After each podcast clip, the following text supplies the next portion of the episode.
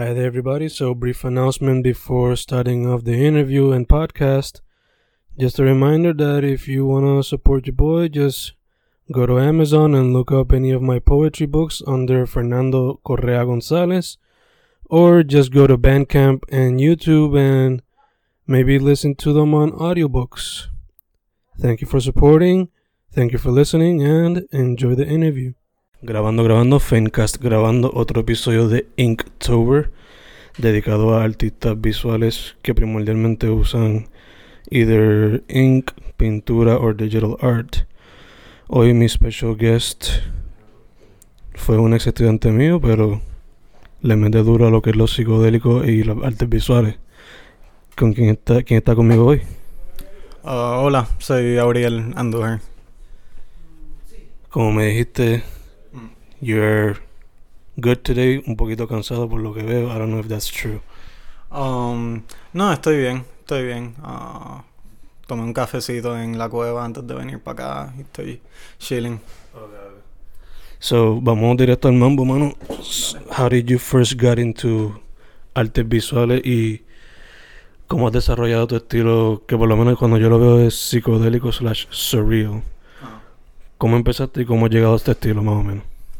Uh, pues empecé porque mami le gustaba la pintura desde que yo era bien chiquito, le interesaba eso, um, nunca se metió a eso, bueno, se metió a eso profesionalmente, tuvo un par de exposiciones y creo que tiene unas ahora mismo, pero mala mía que no le puedo dar un shout out, decirle cuáles son, pero mi memoria, mano, fatal. Um, pues sí, cogí un par de clases y desde bien chiquito me gustaba me gustaba shows animados, cosas así. Y um, pues el estilo de por sí es un montón de diferentes influencias, un montón de diferentes artistas. Uh, obviamente, como tú dices, lo psicodélico, una de mis mayores influencias es uh, Mobius, Jean Girard. Um, y eh, pues sí, eso. Y Um, un montón de otras, pero en cuanto a lo psicodélico fue eso. Pero no le meto tan duro como él, Dios sabe, pero... Uh-uh. Pero if you were... So, si fuese a decirme entonces, cuando vas a tu creative process, did you take into account esas influences o te dejas llevar por el flow? Um, pues... Um, Depende. Si es por mí, por mi cuenta, entonces me voy con el flow. A veces lo que hago es que trabajo un montón de sketches a lo largo de la semana, cosas pequeñas, y entonces si hay algo que me gusta, entonces le meto más duro a ese diseño, hacerlo más grande, más directo y darle más amor y cariño. Um, pero si estoy trabajando con alguien, entonces es una conversación, es un back and forth. Uno habla con ellos, ellos dicen sí, que no, que quieren, que no quieren, y entonces tú trabajas bajo esas restricciones y yo personalmente trabajo mejor bajo restricciones. Mm. Yo cuando veo tu trabajo siempre me imagino que empiezas por lápiz o bolígrafo, pero cuando te veo trabajando es más pintura y digital art. ¿Hay algún otro medio que te gustaría explorar en el futuro? Um, pues ahora mismo, um, primero que todo, Ah, trabajo mayormente dibujo a lápiz y a bolígrafo, pero cuando viene a lo digital a mí me gusta mezclar ambos medios. Empiezo con un trabajo a bolígrafo y entonces lo escaneo, lo trabajo en Illustrator y entonces ahí le pongo un par de cosas, añado color, añado los efectos que quiero. En cuanto a medios que me gustarían trabajar, interesantemente este semestre empecé a estudiar uh, tomar una clase de grabado, que hasta ahora la estoy disfrutando un montón. Ah, Fernando es un fantástico profesor para eso y es una pena que este sea como que su último semestre. Ah, yeah. So, en esa clase asumo que has aprendido técnicas para aplicar el grabado quizá en t-shirts y otros medios, ¿no? Um, todavía no hemos entrado a eso, pero Creo que podría trabajar linoleo, cosas así para estampar en camisetas y me gusta esa idea. Estoy ahora mismo buscando dónde puedo conseguir un buen un buen sheet de linoleo y trabajar un par de camisetas. Um, pero para camisetas y ese tipo de cosas, usualmente lo que se hace es ah, ¿cómo se llama? Screen printing. Y screen printing todavía no hemos tocado eso, si es que se va a tocar. Ok, ok, gacho, gacho. Este, ahora mismo, yo diría que pues, por cuestión de la edad, pues you're fairly new to the scene, pero tienes experiencia en la escena. So, basándote en tu experiencia, ¿qué tú dirías de la escena como tal y qué tú dirías que le hace falta para que siga echando para adelante? Ah, ¿La escena de arte en general o...? Ok. Pues yo diría que en general lo que necesitamos en la escena es difícil. Um, porque en mi opinión la escena artística en Puerto Rico y ah, aunque no se note tanto en el área oeste como se nota en como la metro, ah, yo creo que está tú sabes, muy bien balanceada. Hay muchos diferentes tipos de artistas trabajando muchas cosas. Um, creo que el trabajo que se está haciendo, creo que lo que hace falta más es como que, que se elabore más, tú sabes, dónde presentarlo y lugares donde pueden exponerse. Um, yo personalmente lo que me gusta más es trabajar en el music scene, trabajar posters, trabajar album art y he estado tratando de meterme en eso, pero de por sí en cuanto a otras escenas se me hace medio difícil. Um, trabajé recientemente en una en zine uh, revuelta, fantástica, se las recomiendo. Um, y además de eso no se me ocurre otros lugares donde uno podría presentar más oportunidades.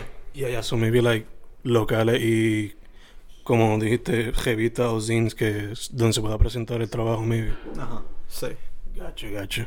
Em, mencionaste el poster, mencionaste album art, como este de Grumpa. I could easily see it como un mural. So te pregunto, ¿considerarías hacer murales en el futuro? Um, pues murales, murales es interesante porque eso toma técnica, toma técnica bien brutal. Uh, muralistas que yo conozco o sé de, ellos trabajan bien fuerte para que las cosas queden bien y yo personalmente no sé si yo considero que yo tengo como que el esfuerzo o como las habilidades para yo hacer de por sí un mural completo por mi cuenta, quizás con ayuda, con amigos, y en- pero entonces viene a si yo sé dirigirlos como ah, creativamente para que quede como yo quiero que quede. gacho, gacho. Eh, eh, es muchas cosas que tomar en cuenta. No, ya, obligado, obligado. Es more of a team effort si lo hace con otras personas y eso. Yeah. Em, dicho todo eso, quedándonos con lo de experiencia, ¿tienes alguna que te sobresalga como la mejor por ahora as an artist o qué es la que hay? Um, pues, como mencionaste, el póster de Grumpa, ese fue fantástico, una de mis favoritas experiencias, yo diría, ah, consiguió bastante exposure. ah, soné como las chicas influencers esas cuando lo dije, exposure. No, no, mano. Ah, pero, no, um, fue una de las veces que pude venderlo en el mismo event que pude ir, presentarlo y lo pude trabajar con un buen amigo mío, Carlos. Carlos es fantástico artista y trabajar con él fue una fantástica experiencia. Pero um, además de eso, tengo otro póster que ahora mismo creo, si no lo han quitado ya, está en la biblioteca de la Inter, que es Hot Rats, que ese también es un póster que me gustó mucho trabajarlo, pero eso fue por mi cuenta. Nice, nice. Si todavía no está ahí, ¿tú lo tienes puesto online o algo así para que la gente lo vea? Um, eh, está en mi Instagram.